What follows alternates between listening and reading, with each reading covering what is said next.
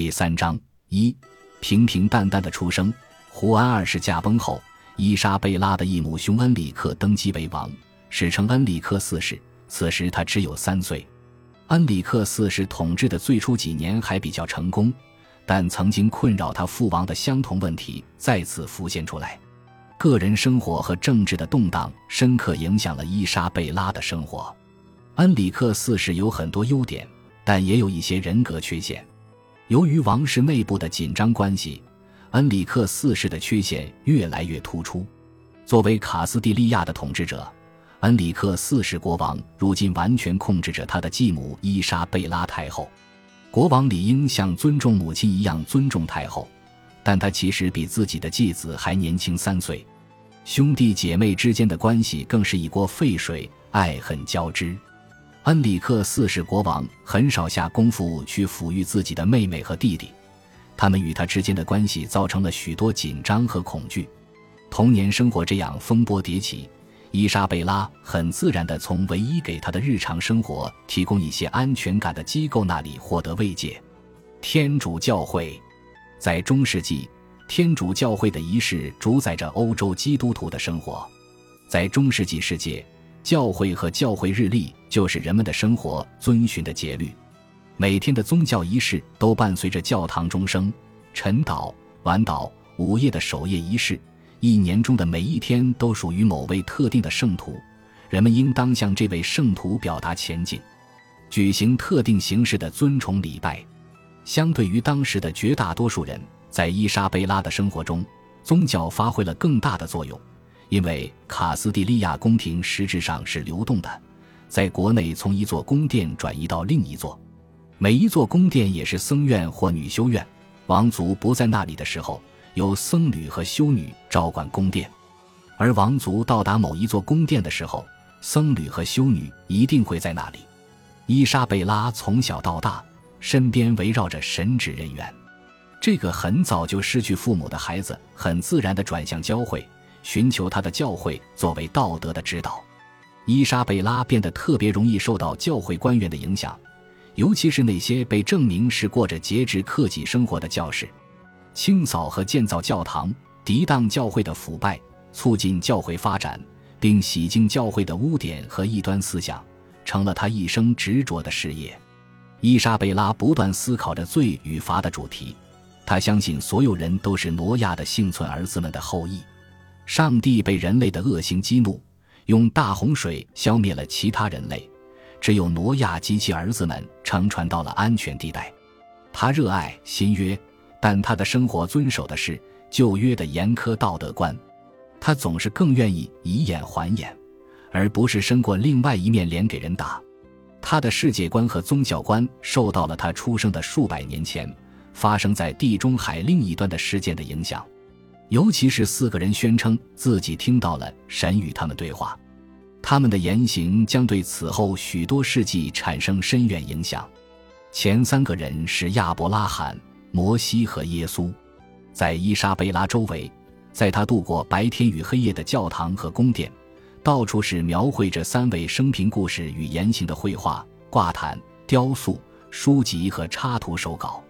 亚伯拉罕是一位先知。摒弃了偶像崇拜，接受了全能的唯一真神的概念，并且相信人必须无条件的服从神。他被认为是犹太人的祖先。摩西也是一位先知，为犹太人带来了十诫，这是道德生活的基本准则。他宣称十诫是由神直接传给他的。耶稣是犹太人，他提倡的宗教以犹太教为基础，但也有一些差异。他呼吁他的追随者向天下人传教，让更多人接受他们这种改革信仰。在上古时代发生的冲突，一直到伊莎贝拉时代的西班牙还触手可及。基督徒对犹太人很愤怒，因为犹太人不接受耶稣的教诲，也不信耶稣复活的说法。更重要的是，基督徒相信耶稣被钉死在十字架上，部分罪责在于犹太人的统治者。并且犹太人的统治者后来迫害了耶稣的追随者，而犹太人相信耶稣是被罗马人处死的。基督徒指责犹太人害死了耶稣是没有道理的。犹太人也不愿意改变自己的信仰。很多人对这些不同的观点非常沉迷和执着，所以即便在遥远的西班牙，即便过了这么多年，仍然有许多清白无辜的人因为这些事情而遭到残害。新约多次提及西班牙，圣保罗有一次说他打算拜访西班牙。圣哲罗姆后来描述了保罗去西班牙的路线。耶稣的另一位使徒圣雅各据说也去过西班牙，尽管证据很少，但西欧的虔诚基督徒坚信他到过西班牙北部。于是，圣地亚哥德孔波斯特拉这座城镇成了基督教世界最重要的朝圣地之一。这意味着，欧洲的很多基督徒长途跋涉来到西班牙北部，穿过被称为加利西亚的地区。所以在中世纪，西班牙内部的问题对其他地区也有政治和宗教上的影响。西班牙也仍然浸润在古典希腊和罗马文明的氛围中。伊莎贝拉和他的家人相信他们是传说中的武士与半神英雄赫拉克勒斯的后代。他们相信赫拉克勒斯建立了阿雷瓦洛、塞戈维亚、阿维拉和萨拉曼卡等城市，这些都是伊莎贝拉耳熟能详的地方。赫拉克勒斯尤其与一座古老的灯塔有密切联系，它坐落于西班牙北部加利西亚沿海一个因为常发生海难而臭名远扬的地方，高一百八十英尺，是腓尼基时代建造的。即便在伊莎贝拉的时代，这座灯塔也会被视为了不起的建筑伟业。这个历史遗迹表现了希腊神话和圣经故事如何在西班牙人的脑海中水乳交融。伊莎贝拉命令编纂并帮助编辑整理的一部史书，一因四百九十三年出版的迭戈德巴莱拉的《西班牙编年史》就突出表现了卡斯蒂利亚王国与希腊的联系。该书的献词甚至刻意提及伊莎贝拉的雅典公爵夫人头衔。对当时的西班牙人来说，赫拉克勒斯这样的神话人物在西班牙的历史中发挥作用，并非一个特别牵强附会的理论。因为西班牙随处可见令人肃然起敬的罗马遗迹，塞戈维亚这座宝石般的美丽小镇对伊莎贝拉的成长施加了深远影响。在这座城镇，古罗马的高架渠从二十多英里之外的地方送来清澈的山泉水。高架渠在接近城镇的最后一段路程要越过一座九十四英尺深的山谷。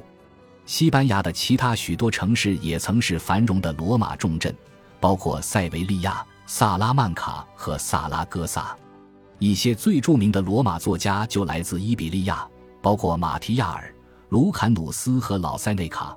哈德良和图拉真这两位罗马皇帝出生在塞维利亚附近。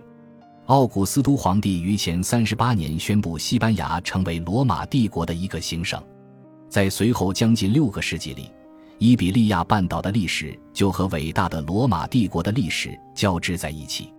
罗马人不仅建造公路、剧场、竞技场、桥梁、高架渠和神庙，还引入了他们的政治和司法体制，以及他们的社会和家庭生活理念。法兰西史学家让·德克拉写道：“伊莎贝拉的出生地及马德里加尔的那座宫殿中间有一座庭院，这是典型的罗马设计风格。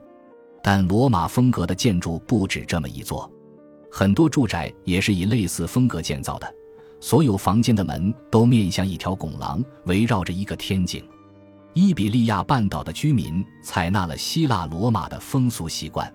渐渐的，西班牙人有时会自称希腊人。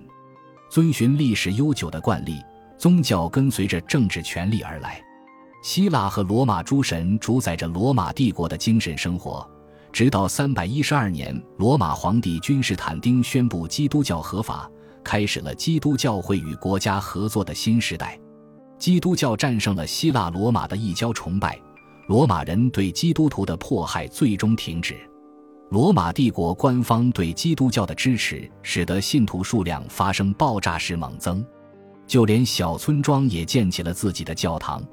教会的层级结构把罗马帝国全境的基督教会联系起来，五个主要的基督教中心发展起来：安条克。耶路撒冷、亚历山大港、罗马和君士坦丁堡，基督教成了欧洲、近东和北非的主要宗教。